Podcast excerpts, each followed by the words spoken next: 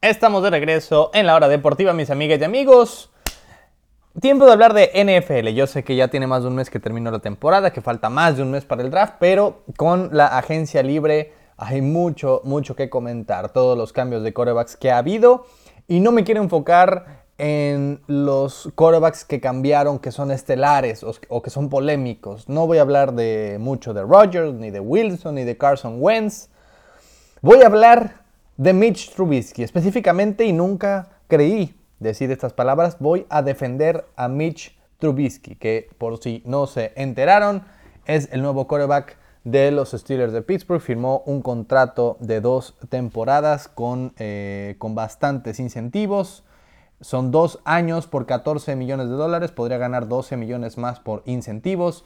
Trubisky, eh, que pasó sus primeros cuatro años en Chicago, eh, obviamente de manera infame porque Chicago subió para, eh, es decir, perdió selecciones del draft para subir a la segunda posición y tomar a Trubisky por encima de otros corebacks que estaban todavía en el draft disponibles como Patrick Mahomes y como Deshaun Watson, nada más y nada menos. Por eso es que Trubisky siempre ha tenido pues una mancha porque nunca será Mahomes y nunca será Watson.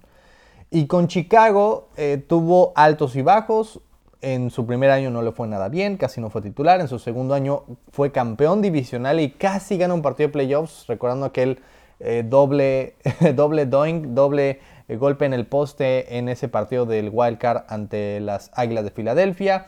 En 2020 volvió a llegar a playoffs, aunque perdió también en aquel partido. Y ahí se terminó su era en Chicago. El año pasado lo pasó como el reserva de Josh Allen en Buffalo. No jugó ni un solo minuto y ahora está eh, como el nuevo coreback de los Steelers de Pittsburgh. Y voy a hablarle a mis amigos de los Steelers, que son muchísimos en todo el mundo y especialmente en México. Sé que no he sido muy bueno con los Steelers y que generalmente no voy aquí a defender a los Steelers o a defender a Trubisky, pero ahí les va. Creo que este es un gran movimiento para la franquicia considerando las opciones. Y no se me enojen, hay mucho enojo por parte de los Steelers que pensaban muchos que iban a ir tras Rodgers o tras Watson o tras alguien más, alguien en el draft, Kenny Pickett, quien es un local, quien es de la Universidad de Pittsburgh. Al momento, ninguna de esas ya son opciones viables. Al parecer, Trubisky será el coreback titular de la siguiente campaña. Y la verdad es que no es una tan mala opción en absoluto. Ahí les va, tengo varias razones. Primera razón, ¿cuáles eran las otras opciones en ese momento? Watson ya no es Pittsburgh una de las opciones las opciones son principalmente Atlanta, Carolina, eh, Nueva Orleans, Seattle, aunque ya se bajó, Indianapolis imposible para Houston, se habla, Miami también ya se bajó. Realmente esas son las opciones para Deshaun Watson. Pittsburgh no estaba en el top 5. Como sabemos, Russell Wilson ya se había ido, Roger ya había firmado eh, de regreso con Green Bay. ¿Cuáles son las otras opciones? Creo que la mejor disponible era probablemente Jimmy Garoppolo. Pero Jimmy Garoppolo es un jugador que se lesiona cada año. Todos los años se lesiona. Perdió más partidos de los que jugó al final en San Francisco. Los que jugó los jugó medianamente bien. Es un manejador de partidos y no estoy seguro que sea tanto mejor que Trubisky. ¿Qué nos indica que realmente es mejor que Trubisky? Siempre tuvo mejor equipo que, que Mitch Nunca tuvo realmente números espectaculares. Trubisky jugó en un Pro Bowl. No, nunca lo hizo Garapolo. Eh, ambos ganaron su división. Ambos tenían buena defensiva. Pero Garapolo tenía mejores coaches, mejor línea ofensiva, mejores armas. ¿Qué nos indica que realmente que, que Garapolo es mucho mejor que Trubisky y que valga la pena el riesgo con todo lo que se lesiona a Garapolo? Es increíble. Solo un año en su carrera ha permanecido totalmente saludable y se han llegado al Super Bowl. Pero todos los demás lesionado una parte o prácticamente todo el año. ¿Cuál era la otra opción? Aparte de todo, tenían que haber cambiado algo para ir por Garapolo porque San Francisco pide por lo menos una selección de segunda ronda a cambio cuáles eran las otras opciones disponibles en el mercado. James Winston eh, realmente es eh, una opción para Pittsburgh, un jugador que, punto uno, viene de una lesión de ligamentos de la rodilla, punto dos, probablemente vuelva a firmar con los Saints, Punto 3 es un, eh, gunslinger, es decir, es un jugador que te anota 3 touchdowns y 4 intercepciones por partido. ¿Cuáles eran las otras opciones realistas? Realmente no hay muchas. Otra opción, el draft. ¿Vas a tomar un jugador novato? A Kenny Pickett, a Mark Willis. ¿Quién realmente es el futuro? ¿Quién realmente te puede mejorar la posición y sabes que es una eh, algo seguro? Para empezar, que Pittsburgh tiene la selección número, eh, si me dan un segundo, tiene la selección número 20 en el draft. Es decir, si es que le llega a caer algún quarterback a la posición 20, ¿creen que sea realmente el futuro de Pittsburgh? No lo sé, es una incógnita total. No sabemos si Pickett estaría disponible, si suben tendrían entonces que sacrificar selecciones del draft. Es decir, no era nada seguro y tenían que sacrificar algo. Trubisky, opción número 2, razón número 2, perdón. No pagaron absolutamente nada por él. Era un agente libre. No tuvieron que dar ninguna selección, ningún jugador, nada a cambio. A diferencia de los otros jugadores que probablemente sí lo tendrían que haber hecho. No de Winston, pero sí de Garoppolo, sí alguien en el draft, sí de Wentz, sí de Wilson, obviamente. Eh, y sí de Sean Watson, por supuesto. De Trubisky no tuvieron que dar nada a cambio. Opción número 3. Trubisky, quien ya jugó en Chicago, en el frío de Chicago, en el prácticamente el peor clima de la liga, que ya jugó en Buffalo, bueno, no jugó, pero ya estuvo acostumbrado a Buffalo, el clima y la presión de Pittsburgh no va a ser tanto para él. Ya está acostumbrado a eso. Además, van a encontrar a un Trubisky en el en su sexta campaña va a ser el mejor Trubisky, la mejor versión posible de Mitchell Trubisky. Viene de ser coordinado por Brian Dabble, que era tal vez el mejor coordinador ofensivo de la liga. Si bien no jugó, él estuvo un año bajo Brian Dabble. En Chicago nunca tuvo la línea ofensiva que tiene en Pittsburgh, que si bien ya no es de élite como en otros años, es por arriba del promedio.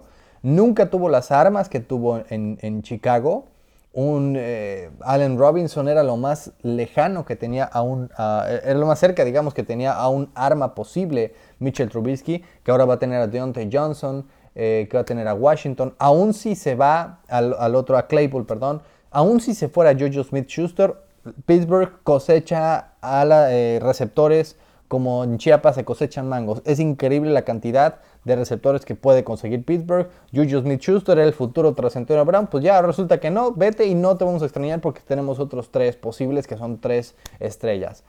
Va a tener el mejor cuerpo de receptores, ala cerrada por fin va a tener que nunca lo tuvo en Chicago y también mejor línea ofensiva de lo que tuvo y una muy buena defensiva que igual tuvo en Chicago y con eso llegó a playoffs dos veces. Va a tener el mejor equipo posible de su carrera y va a ser la mejor versión posible de su carrera. Y el punto más importante de todo, la razón número 5 es, si me dicen, ¿prefieres Aaron Rodgers o Mitchell Trubisky? Obviamente te vas con Rodgers, lógico. ¿no? Ni la mamá de Trubisky diría, no, y mi hijito te quiero mucho, pero no, Rodgers, obvio. Nadie en su sano juicio diría que Trubisky. Pero esta es una liga con tope salarial. Rodgers te cuesta 50 millones al año. 50. Trubisky te cuesta 7. Solamente 7 millones al año. Lo peor que puede pasar a Pittsburgh es que no funcione y todo lo que gastaron fueron 7 millones de tope salarial. Nada más. No, dieron nada a cambio. No es un gran eh, golpe en el tope salarial. No le están pagando nada. ¿Eso qué significa? Que prefieres tener a Rodgers o a Trubisky, se convierte en prefieres tener a Rodgers o a Trubisky más algún esquinero superestrella, más algún otro receptor estrella, más algún liniero ofensivo, más algún linebacker, más eh, hasta un eh, regresador de pata, lo que quieran. Pueden tener cinco jugadores estrella, que a diferencia de quarterback, por lo general no van a tomar más de 5 o 10 millones de dólares si son... Eh, en varias de las posiciones clave que les hiciera falta y con ello Pittsburgh puede ser un mucho mejor equipo. No va a ser espectacular, hace mucho que no lo es. Los últimos tres años del Big Ben no fue espectacular. Va a ser un equipo, eh, querían alguien que, diera los pases correctos, que es, por cierto, más movible de lo que fue Big Ben en los últimos años. Trubisky tiene movilidad, eh, sé que no es algo muy popular, pero sí la tiene, eh, como algo muy conocido, perdón es preciso, no tiene un gran barazo, pero no lo va a necesitar realmente en eh, los acereros y va a tener el mejor equipo posible en su carrera y él va a ser la mejor versión posible en su carrera y además a solamente 7 millones al año. Y para los que piensan, ¿para qué traemos a Trubisky si tenemos a dos opciones en casa? Mason Rudolph y Dwayne Haskins. Pues bueno, a esas personas les digo, él no se ha ganado la titularidad. Va a haber un campamento y ahí los tres, Rudolph, Haskins y Trubisky, van a pelear por la titularidad. Y si realmente Haskins o Rudolph son mejores, lo van a demostrar ahí y van a ganar la titularidad.